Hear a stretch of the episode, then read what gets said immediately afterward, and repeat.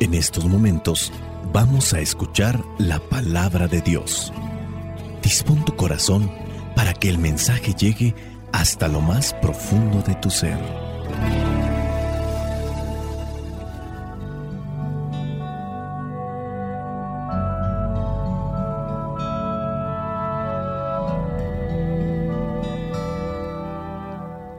Las lecturas que vamos a tratar de reflexionar el día de hoy corresponden a este domingo número 6 del tiempo de Pascua. Estamos en el ciclo A.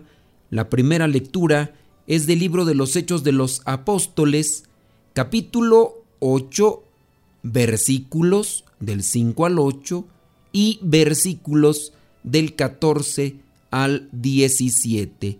Dice así. Felipe, uno de ellos, se dirigió a la principal ciudad de Samaria y comenzó a hablar de Cristo. La gente se reunía y todos escuchaban con atención lo que decía Felipe, pues veían las señales milagrosas hechas por él. Muchas personas que tenían espíritus impuros eran sanadas, y los espíritus salían de ellas gritando y también muchos paralíticos y tullidos eran sanados. Por esta causa hubo gran alegría en aquel pueblo. Versículos 14 al 17. Cuando los apóstoles que estaban en Jerusalén supieron que los de Samaria habían aceptado el mensaje de Dios, mandaron allá a Pedro y a Juan. Al llegar, oraron por los creyentes de Samaria para que recibieran el Espíritu Santo, porque todavía no había venido el Espíritu Santo sobre ninguno de ellos, solamente se habían bautizado en el nombre del Señor Jesús. Entonces Pedro y Juan les impusieron las manos y así recibieron el Espíritu Santo. Palabra de Dios. Te alabamos, Señor. Hay muchas personas que se me han acercado y me piden una oración por un familiar en especial que está distanciado de las cosas de Dios. Cuando las personas se refieren a que está distanciado de las cosas de Dios, hablan de aquella persona que por estar distanciado o distanciada de las cosas de Dios, están en situación difícil. En el caso de alcoholismo, drogadicción o puede ser que incluso hasta la persona no sea estable emocionalmente y sea violento, violenta la persona. Regularmente estos factores que son muy visibles, que son muy palpables, son los que hacen preocupar a las mamás o en este caso a los familiares cercanos y piden oración para que esta persona tenga su conversión a Dios y deje principalmente lo que vendría a ser este tipo de vicios. Habrá otras personas que a lo mejor están distantes de Dios, pero como no tienen estas faltas o estas situaciones que son preocupantes, pues a lo mejor pues dicen, pues no hace nada malo, pues nada más en su trabajo, en su escuela, regresa a la casa, se encierra y se la pasa aquí y a lo mejor por ellos no rezas.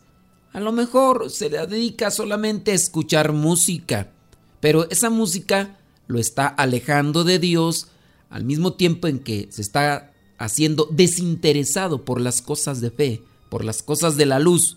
Y por ellos no pides, solamente pides oración por aquellos que causan conflictos. Miren, con relación a estos casos por los cuales se pide oración urgentemente, digo, sí, vamos a orar. Vamos a pedirle a Dios que toque el corazón de esta persona, pero no hay que dejárselo todo a Dios. Teniendo presente esta primera lectura, encontramos a un pueblo con el cual incluso Jesús tuvo mucho conflicto y podemos ver en lo que son los evangelios cuando se habla de Samaria. Y ahora, en esta primera lectura, hay un momento importante se envía a este primer grupo de evangelizadores que son los diáconos, los apóstoles les imponen las manos, ellos van, anuncian En este caso es Felipe el que comienza a anunciar la palabra. Fíjense que esto es sumamente importante conectándolo con la cuestión de la conversión, que era lo que mencionábamos hace un momento. Alguien nos pide, recen mucho por esta persona para que se convierta. Sí, hay que orar, pero también hay que anunciarle. Si ya se estaba buscando la conversión de los samaritanos, y algunos de ellos sí tenían mucha fe, Acuérdense de la parábola del buen samaritano, pues es una persona de Samaria. No quiere decir que todas las personas tenían conflictos con los judíos o que tenían conflicto con Jesús. Jesús se acercó a la mujer llamada la samaritana. Cuando Jesús le pide agua de beber de aquel pozo donde está sentada, ella le cuestiona, ¿cómo es que tú, judío, me estás pidiendo a mí un favor por el conflicto que tenía? Bueno, Felipe llega. Dice ahí en el versículo 5 de esta lectura, Felipe, uno de ellos, se dirigió a la principal ciudad de Samaria y comenzó a hablarles de Cristo. ¿Qué necesitamos, pues, para alcanzar la conversión? Solamente orar. Vamos a orar por esas personas de Samaria para que se conviertan. Vamos a orar por ese señor que anda de borracho. Vamos a orar por esos muchachos que andan metidos en la drogadicción. Vamos a orar por esas muchachas, muchachos que andan metidos en la pornografía, andan en la promiscuidad. Sí, vamos a orar por ellos, pero también hay que buscar anunciar la palabra. Y Felipe, este diácono, comienza a mostrar lo que Dios había depositado ya en su corazón. No solamente predica, sino que también realiza aquellas obras que realizan los hombres de Dios. Y viene la conversión y ya de ahí nos pasamos a lo que vendría a ser el versículo 14, donde se anuncia que ya la predicación está dando sus frutos. Y dice, cuando los apóstoles que estaban en Jerusalén supieron que los de Samaria habían aceptado el mensaje de Dios, mandaron allá a Pedro y a Juan al llegar oraron por los creyentes de Samaria. Acuérdense que aquí ya también se está estableciendo lo que vendría a ser la jerarquía.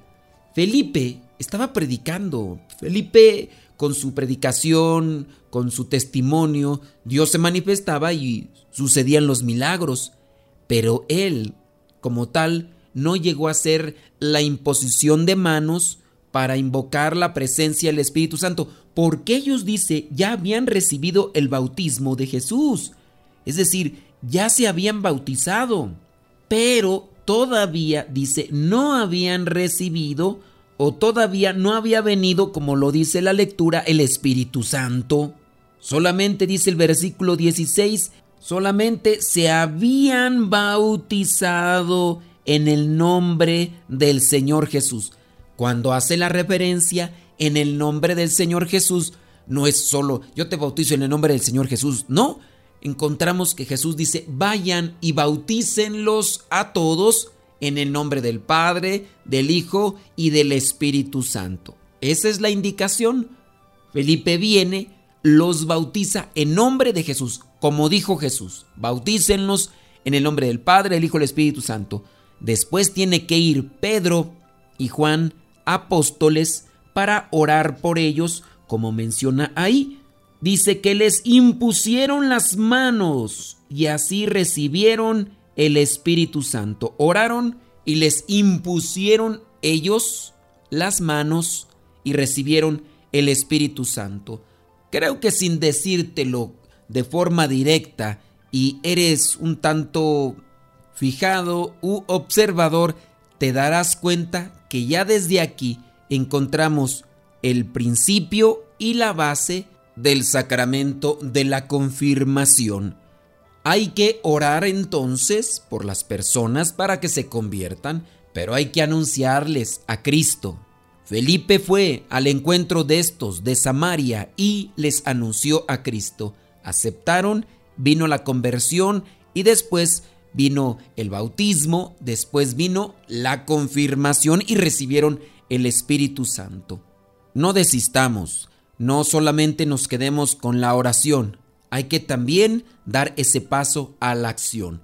En la actualidad hay muchas maneras de anunciar a Cristo, por medio de un libro, por medio de un audio. Puede ser que también este audio sirva para iluminar el pensamiento, las ideas o la visión que tienen del mundo aquellas personas que ya se distanciaron y que evitan de una o de otra manera tener un acercamiento.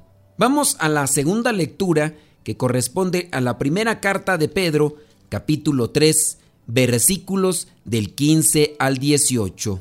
Dice así, honren a Cristo como Señor en sus corazones, estén siempre preparados a responder a todo el que les pida razón de la esperanza que ustedes tienen, pero háganlo con humildad y respeto, pórtense de tal modo que tengan tranquila su conciencia, para que los que hablan mal de su buena conducta como creyentes en Cristo se avergüencen de sus propias palabras. Es mejor sufrir por hacer el bien, y así lo quiere Dios, que por hacer el mal. Palabra de Dios, te alabamos Señor. En esta lectura encontramos un llamado a la rectitud y la coherencia.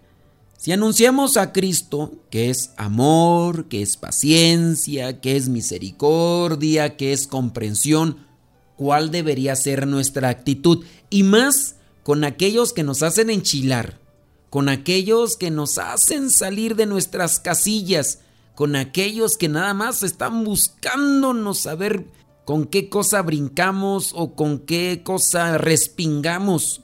Ciertamente uno se puede enojar, Jesucristo se enojó, pero dice San Pablo mismo, enójense pero no pequen.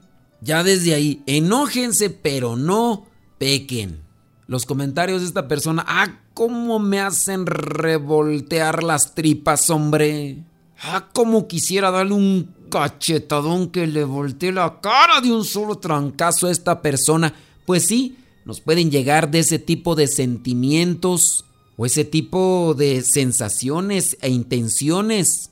Pero ante todo tipo de provocación debemos de mantener la calma y a eso nos invita la lectura el día de hoy. Sereno Moreno, piensa con la cabeza, decía aquel que salía en la telenovela en mis tiempos. Honren a Cristo como Señor en sus corazones. Estén siempre preparados a responder a todo el que les pida razón de la esperanza que ustedes tienen, pero háganlo con humildad y respeto, ¿sí? Humildad y respeto.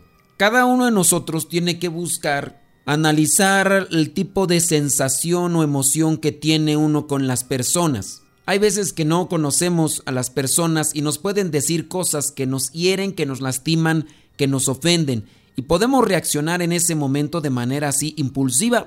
Pero si ya detectamos a alguien que apenas nos acercamos y ve el momento y comienza a decir de cosas, yo también debo ser inteligente porque ya sé que esa persona me va a provocar y va a llegar con sus comentarios que me van así a hacer exaltar. No puedes hacer nada como retirarte o no encontrarlo porque es parte de tu familia. Trata entonces de buscar alguna herramienta, alguna actitud que te ayude para poderte controlar ante esos impulsos que se generan por sus comentarios o por la forma que dice sus comentarios. O te critican a ti o comienzan a criticar a la iglesia o comienzan a criticar las cuestiones de fe y eso pues ciertamente te llega así a molestar. Pero si sabes que no están las bases puestas para una buena discusión o una buena comunicación, yo pienso que no hay que echarle gasolina al fuego. En cuidado porque a veces, lejos de querer hacer una defensa o de querer explicar, lo que uno hace solamente es darle más piedras para que te las lancen y se la vivan atacándote. Si tú ya has trabajado en el seguimiento de Dios y has obtenido una paz y una tranquilidad, ten presente que el maligno viene a trabajar de una y de otra manera. Y no me vengan a decir que no. Si ustedes dicen, ah, no, pero es que la que me ataca es, eh, pueden decir ustedes que es su mamá o su papá o su hermano. No, ¿cómo, cómo te atreves a decir que, que el maligno está en mi mamá, es mi mamá. Miren, ¿para qué le hacemos tanto de emoción? Cuando estaban los apóstoles y Jesús, ¿no se acuerdan de aquel momento en el que Jesús dijo a sus apóstoles que iba a Jerusalén y que allá iban a acabar con su vida? Y llega Pedro, lo agarra del brazo, lo jala y lo lleva aparte y le dice que no se vaya. Después Jesús le viene a decir, apártate de mí, Satanás, porque tú no piensas como Dios, sino como los hombres. Miren, si ahí Satanás había agarrado a Pedro para que le dijera eso a Jesús, ¿qué no va a hacer con ese familiar cercano que tienes tú que ni oración hace o que no se acerca a la iglesia o que si se acercas a la iglesia tapa su corazón? Si agarró al pobre Pedro que andaba a cerquita de Jesús, comía con Jesús, que no agarre a uno de tus familiares, hombre, que nada más a Dios por encimita. Así que nosotros debemos de ser precavidos y hay que buscar siempre responder a los ataques o cuestionantes que nos hagan con respecto a la fe, con humildad y con respeto. Pórtense de tal modo que tengan tranquila su conciencia, para que los que hablan mal de su buena conducta se avergüencen de sus propias palabras. O oh, por ahí una persona que critica mucho a la iglesia llegó a decir de un fulano, dice, mira, nosotros podemos criticarle a él lo que tú quieras, pero decían algo de lo que sí podemos estar seguro, que lo que dice lo vive y a pesar de que se le buscó una y otra manera hacerlo caer o provocarlo, nunca cayó. El Señor ya falleció e incluso algunos quieren iniciar el proceso de canonización, pero eso yo se lo escuché a uno de los mexicanos que están en los medios de comunicación más férreos en la crítica hacia la iglesia. Seamos coherentes, íntegros, seamos humildes y respetuosos, y no solamente hablemos de Dios, sino hay que también comportarse como lo quiere Dios. El Evangelio es de Juan capítulo 14, versículos del 15 al 21. Dice así, si ustedes me aman, obedecerán mis mandamientos, y yo le pediré al Padre que les mande otro defensor, el Espíritu de la verdad, para que esté siempre con ustedes. Los que son del mundo no lo pueden recibir, porque no lo ven ni lo conocen, pero ustedes lo conocen, porque Él permanece con ustedes y estará con ustedes. No los voy a dejar huérfanos, volveré para estar con ustedes. Dentro de poco, los que son del mundo ya no me verán, pero ustedes me verán y vivirán porque yo vivo. En aquel día ustedes se darán cuenta de que yo estoy en mi Padre y ustedes están en mí y yo en ustedes. El que recibe mis mandamientos y los obedece, demuestra que de veras me ama, y mi Padre amará al que me ama, y yo también lo amaré, y me mostraré a él. Palabra de Dios, te alabamos Señor encontramos esa resonancia que ya hemos escuchado durante estos evangelios de los días anteriores. El que me ama hace caso de mi palabra, y mi Padre lo amará, y mi Padre y yo vendremos a vivir con él. Jesús ahora nos hace la promesa de enviar al Paráclito, al abogado, al Espíritu Defensor, en una palabra al Espíritu Santo como nosotros lo conocemos dice que nunca nos va a abandonar. Siempre está ahí a pesar de nuestras cochinadas, a pesar de nuestras caídas, a pesar de nuestras debilidades, ahí está. Ciertamente he considerado yo que a veces nuestra oración no es tan puntual como debería, porque decimos, vamos a invocar al Espíritu Santo para que venga a nuestras vidas. Espérate, si tú ya estás bautizado, si tú ya estás confirmado, Tú ya tienes el Espíritu Santo. No tienes ah, como tal invocarlo. A lo mejor déjalo trabajar. Vamos a dejar trabajar. Vamos a disponer nuestra mente, nuestro corazón, nuestra vida para dejar trabajar al Espíritu Santo ya en nosotros. Creo que ahí estaría más puntual la oración. Vamos a invocar sobre ti el Espíritu Santo. Pues ya el Espíritu Santo, algunas personas ya lo tienen, otras no, ¿verdad? Pero esa persona tiene el Espíritu Santo. ¿Qué es lo que ha pasado? ¿Por qué le está pasando eso? Pues porque lo hemos asfixiado, no lo hemos dejado trabajar. Esa es una verdad. En la segunda lectura encontrábamos la voz de Pedro que invitaba a aquellos a quienes les escribía que se comportaran de manera recta, justa, con humildad, con respeto, para que ellos pudieran tener su conciencia tranquila. La voz de la conciencia, la voz del Espíritu Santo. Fíjate que yo me he dado cuenta que personas que a pesar de no tener un vínculo tan cercano como lo podríamos tener nosotros, cuando cometen un pecado se sienten mal, la voz de la conciencia, el Espíritu Santo que habita en ellos y que a lo mejor no lo han dejado trabajar, pero ahí está diciéndoles, eso que hiciste no estuvo bien. Como le respondiste a esta persona no estuvo nada bien. Y viene el cargo de conciencia y la persona se siente mal. Y por eso después tienen que buscar la reconciliación, tienen que buscar el sacramento del perdón para sentir esa paz.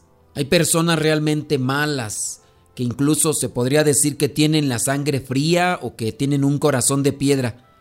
Recuerdo yo de los casos, a mí no me ha tocado, pero sí algunos de los casos, donde me han platicado de estas personas que se dedican a asesinar a las personas, que pareciera ser que ya son personas de corazón de piedra. No, a veces lo que hacen es mitigar, disminuir ese cargo de conciencia, ese dolor con la droga.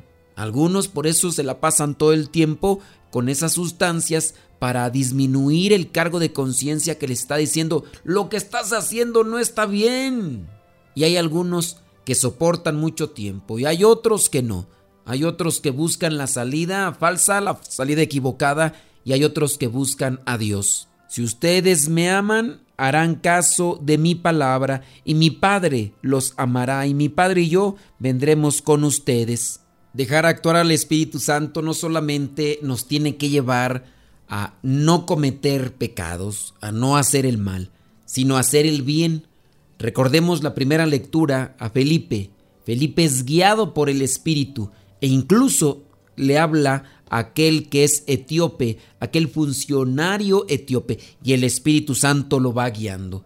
El Espíritu Santo nos da la fortaleza para no caer en el pecado nos da su gracia para levantarnos del pecado, pero también nos da la valentía y el empuje para anunciar su palabra como en este caso lo hizo Felipe. El Espíritu Santo también nos va a dar la fortaleza y la humildad necesaria para hablarle con respeto a aquellas personas que nos buscan sacar de nuestras casillas. No es pues invocar al Espíritu Santo, sino dejarlo trabajar. Hoy, Señor, Disponemos nuestro corazón y nuestra mente para que trabajes en ellos. Espíritu Santo, ilumina mis pensamientos, ilumina mis palabras, ilumina mis acciones, para que sea yo realmente un fiel mensajero de la palabra de Jesús.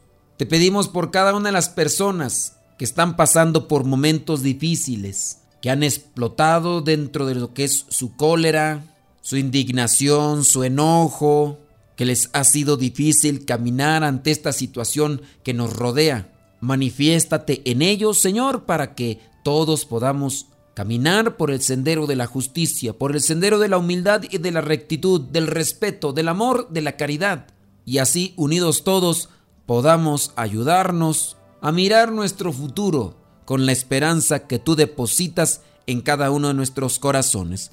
La bendición de Dios Todopoderoso, Padre, Hijo y Espíritu Santo descienda sobre cada uno de ustedes y les acompañe siempre.